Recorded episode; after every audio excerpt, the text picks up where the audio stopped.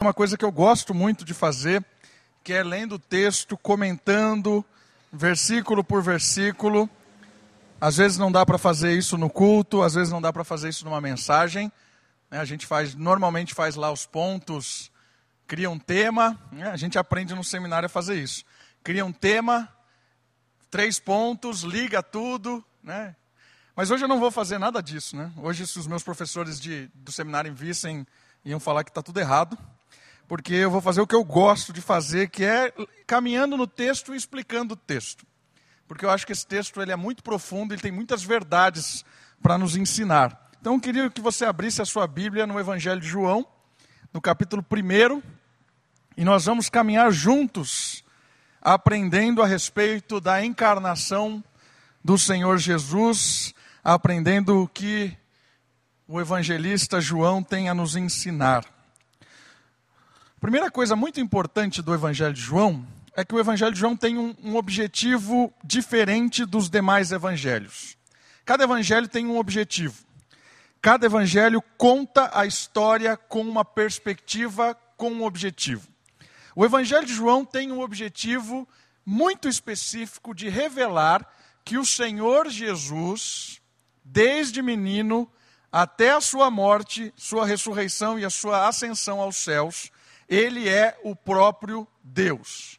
Esse é o objetivo do Evangelho de João. Então, o Evangelho de João ele é bem claro, revelando quem é o Senhor Jesus na sua mais profunda significância. Então, nós vamos conhecer claramente a partir de João que o Senhor Jesus é Deus.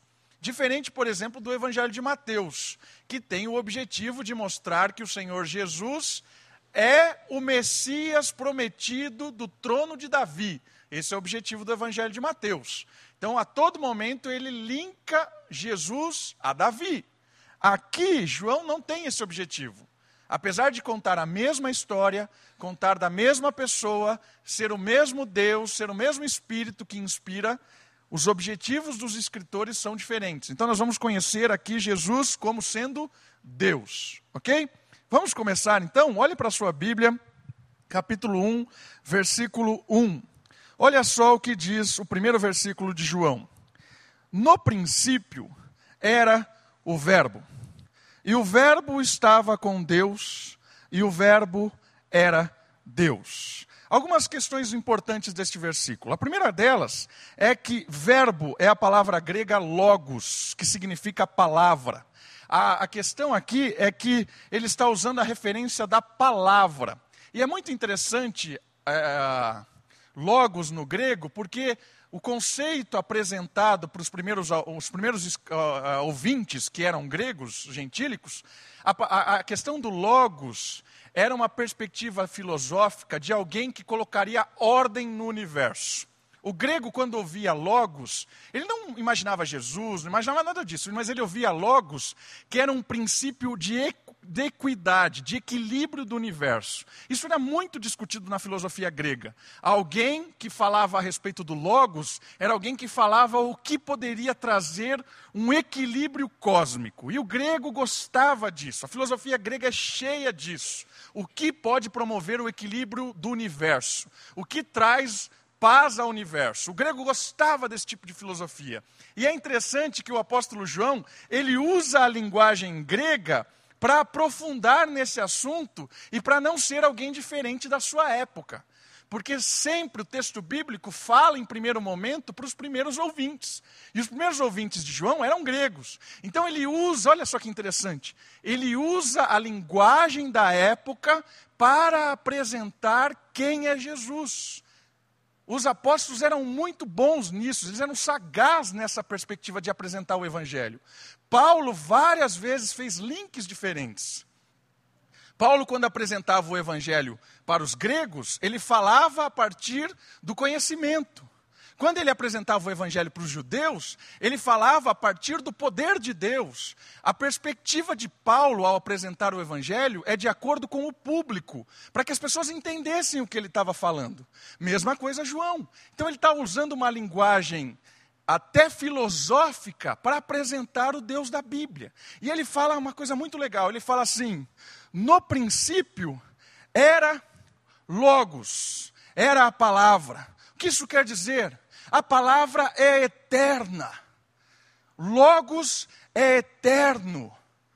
Logos não teve início, não teve um começo.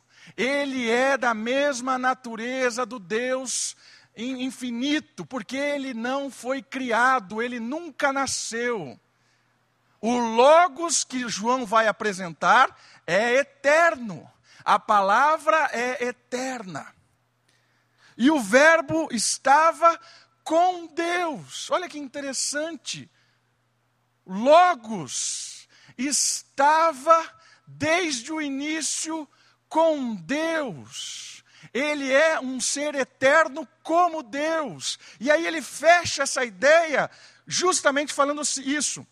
E o Logos, a palavra, é Deus. É um ser divino, eterno, imutável, igual. O que ele está querendo apresentar é que Deus, Pai, Filho e também o Espírito, depois no progresso da revelação de João, vai ensinando que o Deus Trino é idêntico em poder, em honra, em majestade. Ninguém nunca criou o Verbo. Ninguém nunca é, viu o Verbo em sua essência. Percebe o que ele está ensinando? Ele está ensinando o seguinte: o Verbo é eterno, o Verbo estava com Deus, o Verbo faz parte da divindade, porque o Verbo é o próprio Deus. Entendam isso?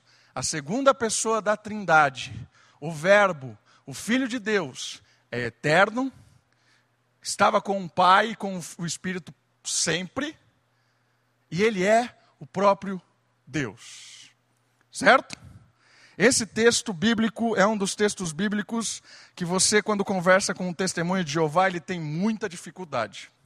A tradução do Novo Mundo, que é a tradução da, dos testemunhos de Jeová, ele traduz a parte final dizendo assim: E o Verbo era um Deus. Que que ele, o que ele quer dizer com isso? Que tem dois deuses? Ele quer dizer que Jesus não é ou na verdade aqui é o verbo, né? Que o verbo não é igual ao Pai. O verbo não é igual ao Deus Todo-Poderoso. É isso que o testemunho de Jeová quer dizer com isso. É um Deus, mas ele se complica. Por quê? Porque o texto bíblico chama claramente o verbo de Deus. Ok? Então nós temos Filho de Deus desde a eternidade, o Filho de Deus com o Pai, e o Filho de Deus é o próprio Deus. Versículo 3. 2. Ele estava no princípio com Deus. Todas as coisas foram feitas por intermédio dele. E sem ele, nada do que foi feito se fez. Olha que interessante isso. A criação da humanidade a nossa história foi feita por intermédio do Verbo. Foi feita por intermédio da palavra. Foi ele quem Deus Trino usou como instrumento para criar. Ok? Toda essa criação é do Filho. As coisas foram feitas por intermédio dele, e sem ele, nada do que foi feito se fez. O Senhor, o Verbo, a palavra, é o princípio da existência. O que isso quer dizer? Que tudo gira, a nossa história gira por causa do Verbo. A humanidade acontece por causa do Verbo. A história humana é por causa do Verbo. Tudo acontece por causa do Filho de Deus. A vida estava nele e a vida era a luz dos homens. Dois, dois, dois princípios muito legais que João vai trabalhar aqui: vida e luz. Quer dizer que tudo que tem vida, tem vida porque Deus deu vida. O único ser que tem vida por si só é o Verbo. Ele é quem possibilita a vida na terra. Ele gera a vida para as criaturas. Ele é a fonte da vida. Não existe vida sem o Verbo. E aqui a palavra vida pode ser entendida de duas maneiras: vida física e vida espiritual. Não existe nenhum ser da criação, nada que respira que não respira por causa do Verbo. Não existe nada neste mundo que tenha vida que não seja por causa do Verbo. E o outro, a questão espiritual é: não existe nenhum ser redimido ou acertado com Deus que não seja por causa do Verbo. Ele é quem faz vida física e vida espiritual. E a outra coisa interessante é a luz. Luz no sentido de ordem. Luz no sentido de todas as coisas se encaixam. É, você apaga a luz, você não enxerga nada, caos total. Por isso que o texto bíblico está dizendo o seguinte: Ele é a fonte da vida e Ele é a fonte da ordem do universo. Olha o logos da filosofia grega, o equilíbrio. O cosmos se mantém equilibrado por causa do logos, e é isso que João está falando. Ele é a luz deste universo. Sem o logos, o universo tende ao caos. Sem o logos, o ser humano se desperta para a imoralidade. Sem o logos, morte. Vida e luz vem do Logos. Que mais? A luz resplandece nas trevas. Olha que interessante. O Logos se manifesta como aquele que faz contrastes ao pecado, à desordem, à imoralidade. E as trevas não prevalecem contra ela. Onde o Logos aparece, onde o Filho de Deus se manifesta, as trevas recuam. Ordem e vida. Houve um homem enviado por Deus, cujo nome era João. Este veio como testemunha, para que testificasse a respeito da luz, a fim de todos virem a crer por intermédio dele. Ele não era a luz, mas veio para que testificasse da luz, a saber, a verdadeira luz que vinda ao mundo ilumina a todo homem. Olha só que interessante. Deus levanta um último profeta.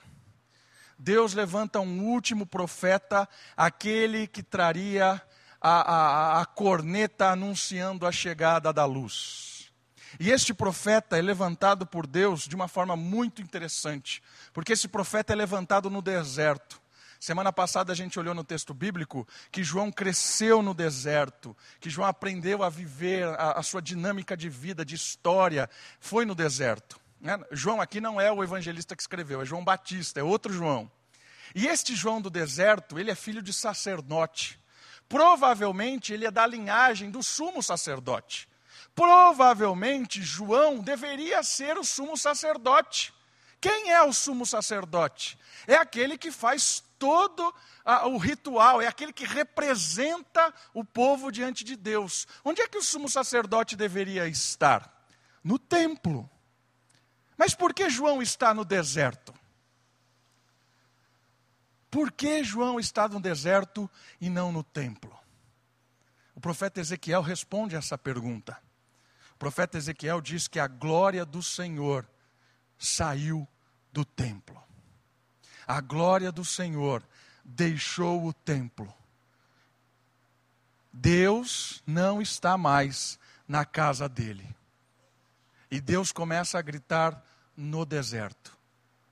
Olha que, que crítica de João aos religiosos da época, que tinham o seu templo maravilhoso, a sua estrutura, o seu sacrifício, o sumo sacerdote está lá. Mas João, que deveria ser o sumo sacerdote, está gritando no meio do deserto que a luz não está lá, mas a luz vem de um lugar inesperado. A crítica de João é que religiosidade não leva a nada. Deus não estava mais no templo, apesar dos rituais estarem acontecendo. Deus não estava mais no templo, apesar dos sacrifícios estarem acontecendo.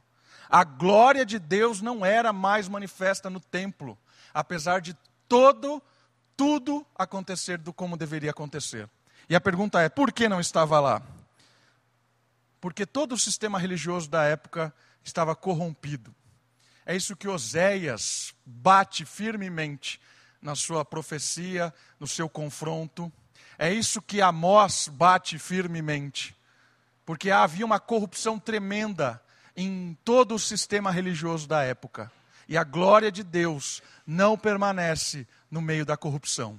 E a glória de Deus vai ao deserto. E Deus levanta o profeta, Deus levanta o sumo sacerdote no deserto e anuncia: a luz está de volta. Só que a luz vem agora para afastar as trevas. A luz vem para destruir este templo. A luz vem para pôr a ordem verdadeira. A luz vem para que você não precise mais ir ao templo. A luz vem para que você adore em qualquer lugar, em espírito e em verdade. A luz vem do deserto para acabar com todo o sistema religioso que não leva a lugar nenhum. Essa é a ideia de João levantado no deserto, anunciando a chegada da luz. Versículo 10. O Verbo estava no mundo, o mundo foi feito por intermédio dele. Olha lá, o Verbo veio ao mundo. O mundo foi feito por ele, foi o próprio Verbo quem fez toda a criação.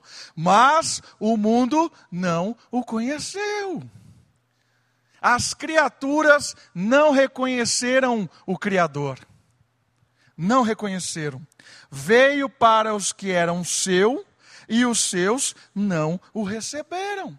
Ele está falando aqui, primeiramente, para todos. Ele veio para aqueles que o pertenciam. Quem são esses? Todo, toda criatura. E também o povo judeu especificamente. Ele veio para aqueles que eram seus, mas eles não quiseram saber dele. Está bom todo este sistema. Está bom viver no escuro. Nós não precisamos de ordem, de equilíbrio, de moralidade, não precisamos de vida, nós queremos ficar como estamos. Essa foi a resposta do ser humano para o Criador.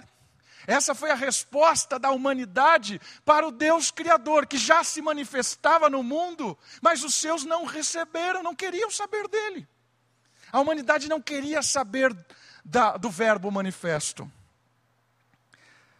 E aí o versículo 12 é muito interessante. Mas a todos quantos o receberam, deu-lhes o direito, o poder, a autoridade de se tornarem filhos de Deus. Quem? Aos que creem no seu nome. Que maravilhoso isso. Além de uma criatura, porque Deus é o pai da criação, então, de uma forma é, geral, todo ser é filho de Deus, porque foi criado por Deus, então ele é o pai de toda criatura. E aí vem uma coisa muito específica agora. Ele dá o poder e o direito da pessoa ganhar a segunda, a, a segunda espécie de vida. A primeira era a vida da existência, a segunda era a vida espiritual. Todo aquele que crê em Cristo tem o poder e o direito de viver espiritualmente, de se tornar agora um filho espiritual de Deus de receber o perdão de Deus, de, de, de sair da rebeldia e se tornar filho, de ser recebido pelo Pai. Todo aquele que crer.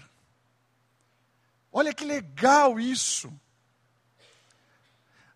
Nós temos o direito, nós temos o privilégio, nós temos o poder de nos tornarmos filhos espirituais de, de, de Deus, simplesmente pelo fato de crer. Crer em quê? Crer que o Senhor Jesus se manifesta para salvar. Crer que a luz veio perdoar pecados. Crer que Jesus veio nos reconciliar com Deus. Quando você e eu cremos, nós nos tornamos por direitos filhos espirituais do Pai celestial. Aí você fala assim: ainda bem que eu criei, né? E olha o que o versículo 13 diz: Os quais não nasceram do sangue, nem da vontade da carne, nem da vontade do homem, mas de Deus. Você e eu só cremos porque Deus abriu os nossos olhos. Nem isso éramos capazes de fazer. Nem crer no Senhor Jesus éramos capazes. O Senhor Jesus gera em nós um novo coração, tira as escamas que nos cegam, porque Ele quer. E porque o Pai quer, é, é por isso que nós cremos. Não é vontade humana, não é desejo humano. Se dependêssemos de nós para crermos em Cristo, nós jamais creríamos. Veio para os seus e os seus não receberam. Não, quer, não queremos Deus, não queremos. Mas o Pai, por desejo dele, tocou alguns. E esses alguns que o Pai tocou, esses abriram os olhos, creram e foram recebidos com perdão e graça. O texto bíblico nos revela algo muito profundo, dizendo que é a vontade de Deus que abre os olhos do morto espiritualmente. É a vontade de Deus que nos capacita a crer. É a vontade de Deus que nos liberta de nós mesmos. É a vontade de Deus que nos liberta da rebeldia que nós temos constantemente contra Deus. Se não fosse Deus na nossa vida, jamais creríamos. Estaríamos lutando contra Deus até o dia de hoje ferozmente contra Deus. Mas graças ao Senhor, nós nascemos de novo, não do sangue, nem da vontade da carne, nem da vontade do homem, mas graças a Deus. E versículo 14. E o Verbo se fez carne e habitou entre nós, cheio de graça e de verdade. E vimos a sua glória, glória como unigênito do Pai. O Filho de Deus, o Verbo, a palavra, se fez carne. Quem surge aqui? Jesus. Como assim? Quem é Jesus? Jesus é a união do Verbo com a carne, com a natureza humana. Jesus é o ser humano que nasce em Maria. Está percebendo o que eu estou tentando dizer aqui? Quem é eterno? O Verbo. Quem faz parte da Trindade? O Verbo. E Jesus? Jesus é a manifestação do Verbo em carne. Sabe o que isso ensina? Que não existe nenhum tipo de humanidade na Trindade. O Pai, o Filho e o Espírito não tem nada de humano. Jesus é um ser humano. Quando o Filho de Deus o ente santo gerado em Maria, chegou lá no ventre de Maria, o Espírito.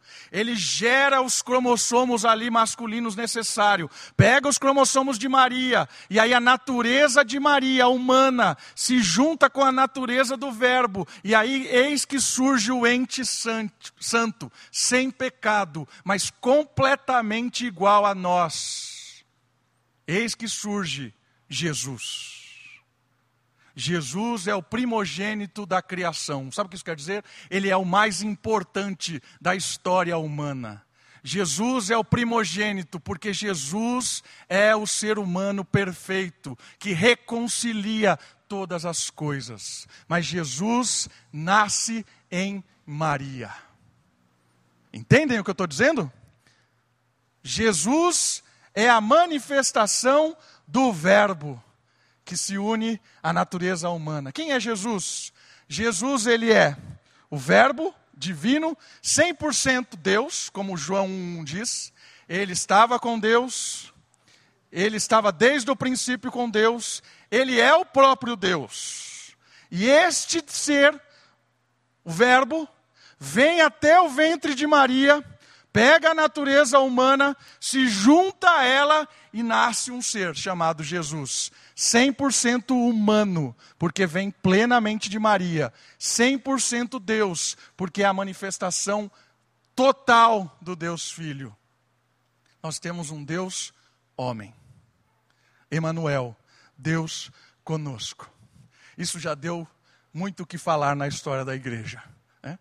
Várias, várias e várias e várias possibilidades apareceram de tentar interpretar quem é Jesus. Vários concílios foram feitos para tentar entender um pouco quem é Jesus. E a ideia é que Jesus é o Deus homem. Isso responde a uma pergunta, por exemplo: quem é que morreu na cruz? Deus não morre, mas Deus homem morre. Deus homem morreu na cruz. Quem é Maria é mãe de Deus? De Deus Trino não, mas Maria é mãe de Deus homem. Percebe que interessante isso? Isso deu pano para manga na história da igreja. Muitas discussões.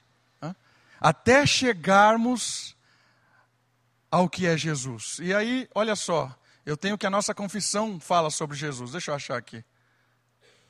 Até li para vocês semana passada. Olha o que a confissão de fé diz sobre Jesus. Olha lá. Vamos tentar entender isso. O Filho de Deus, a segunda pessoa da Trindade, ou seja, o Verbo, sendo verdadeiro e eterno Deus, João 1, vimos isso, ok? Da mesma substância do Pai, igual ao Pai, quando chegou o cumprimento do tempo, tomou sobre si a natureza humana, com todas as suas propriedades essenciais e enfermidades comuns, contudo sem pecado. Ou seja, a natureza humana agora fez parte do Verbo. O Verbo e a natureza humana se uniram na pessoa de Jesus sendo concebido pelo poder do Espírito Santo no ventre da Virgem Maria e da substância dela. As duas naturezas inteiras, perfeitas e distintas, a divindade e a humanidade, foram inseparavelmente unidas em uma só pessoa, sem conversão, composição ou confusão. Essa pessoa é verdadeiro Deus e verdadeiro homem, porém um só Cristo, o único mediador entre Deus e o homem. Por que essa doutrina é tão importante? Por causa da mediação. O que significa que Jesus é o único mediador? Quem é um mediador? Mediador é aquele que representa lados. Se você tem uma guerra, uma guerra entre Israel e Palestina, você quer ter um mediador para conciliar as duas partes. O mediador não pode ser de Israel somente, concordam? Os palestinos nunca iriam aceitar um mediador de Israel. Palestino também não. Teria que ser alguém que representasse e conhecesse plenamente tanto as necessidades e as exigências de Israel quanto da Palestina. Você precisava de um mediador que representasse fielmente, honestamente os dois lados para você ter um acerto. É isso que acontece com o Senhor Jesus, sendo 100% homem e 100% Deus. Ele é o mediador perfeito. Por quê? Porque ele representa o ser humano diante de Deus porque ele é um humano. Ele paga o preço do pecado da raça humana, porque ele é humano. Ele cumpre todas as exigências de Deus para a humanidade, porque ele é humano. Ele é um mediador humano, representa a classe humana perfeitamente. Do outro lado da história, ele representa plenamente Deus, porque nenhum ser humano é capaz de pagar uma dívida infinita, porque a ofensa foi feita contra um Deus infinito. Por isso, precisamos de um ser infinito. Por isso, Jesus é Deus. Precisamos de um ser que po possa pagar representativamente algo infinito. Deus é infinito. Então, ele aplaca a ira de Deus, porque ele é Deus. Ele salva o ser humano, porque ele é humano. Não existe salvação se Jesus não for homem e Deus ao mesmo tempo. Por isso que eu citei o texto de Hebreus, que Deus não socorre aos anjos, porque os anjos não têm representação para pagar a sua pena. Os anjos que caíram estão condenados, sem a possibilidade de perdão. Mas a humanidade não. Houve uma saída. Deus se fez humano para representar a humanidade. Esse é o mediador perfeito. Conhece as exigências do homem, conhece as exigências de Deus, sabe das necessidades humanas, sabe da ira de Deus e representa Deus, homem, na mesma pessoa, no Senhor Jesus.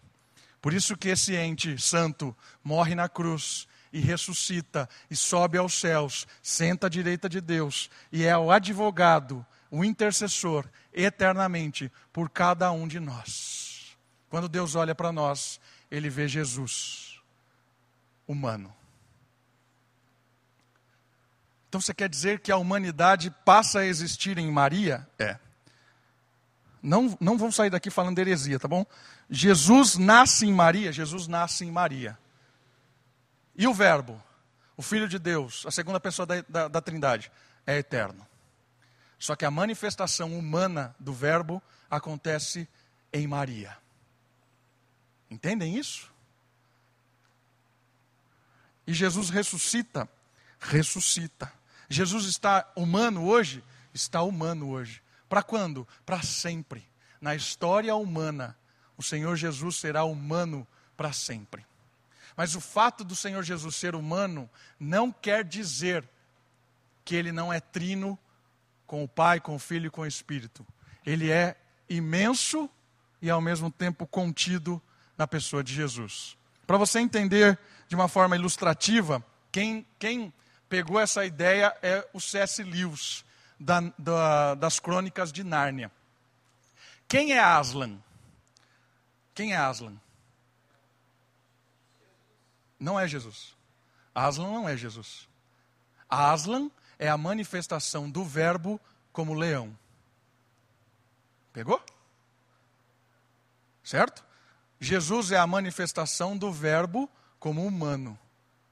Lá não tem humano em Aslan. Entendem? O verbo no mundo de Márnia se manifesta como Aslan. O verbo no mundo humano se manifesta como Jesus. Entendeu a história de C.S. Lewis? Às vezes a gente critica muito a teologia. Eu já vi várias gente criticando C.S. Lewis pela, pela cristologia dele. Mas as pessoas não entenderam isso. O verbo se manifesta como Aslan. Então quem é Aslan? Aslan é o filho de Deus manifesto em Nárnia Aslan é a segunda pessoa da Trindade, eterna com o Pai, eterna com o Espírito. E Jesus? Jesus é a manifestação do Verbo na história humana. Davi, por que você está ensinando essas coisas? Para você sair daqui certo de que teologia ela é profunda. Para você sair daqui certo, se você acha que entende Deus, certo de que você não entende nada.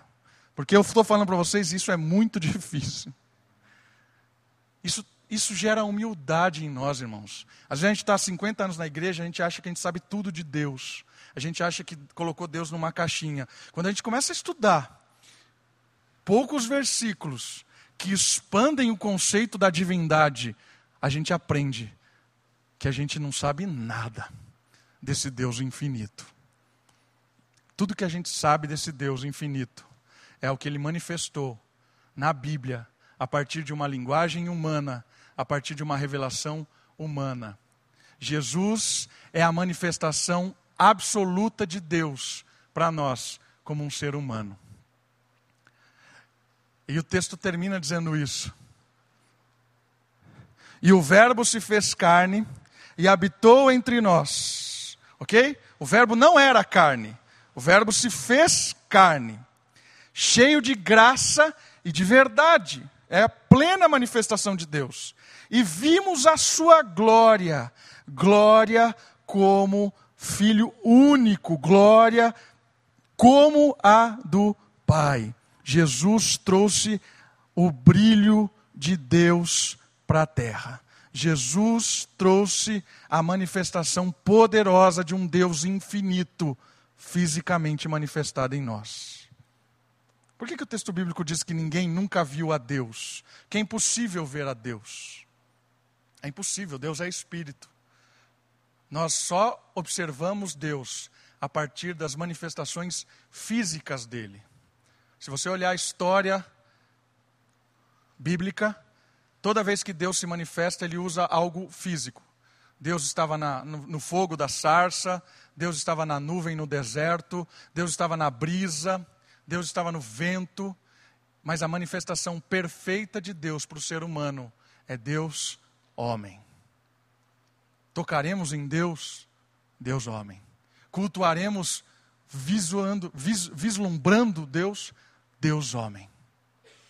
Porque é impossível ver a Deus, mas Deus se manifesta plenamente na pessoa humana de Jesus Cristo, que está no céu, segundo Atos capítulo 3, versículo 21, e retornará do céu para a restauração de todas as coisas, e todo olho o verá, todo olho o contemplará, todo olho o adorará, porque é uma manifestação física, humana, perfeita e eterna de Deus para a história humana.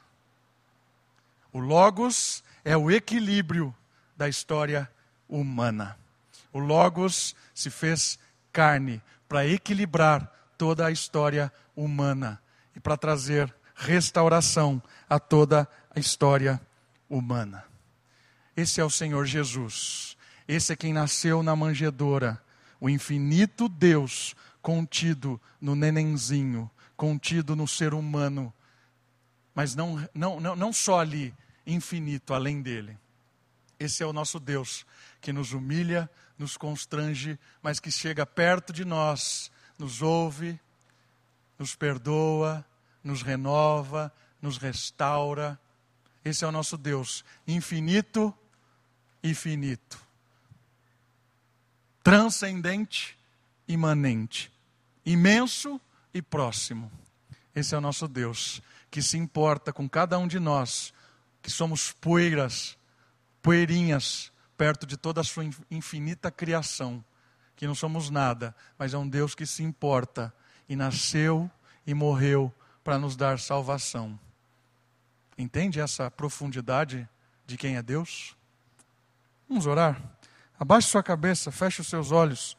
Louve ao Senhor, adore Ele, esse Deus infinito, imenso, difícil muitas vezes de compreender na sua profundidade, mas que se manifesta de uma forma tão amorosa, tão próxima, tão especial na pessoa de Jesus. Vamos orar.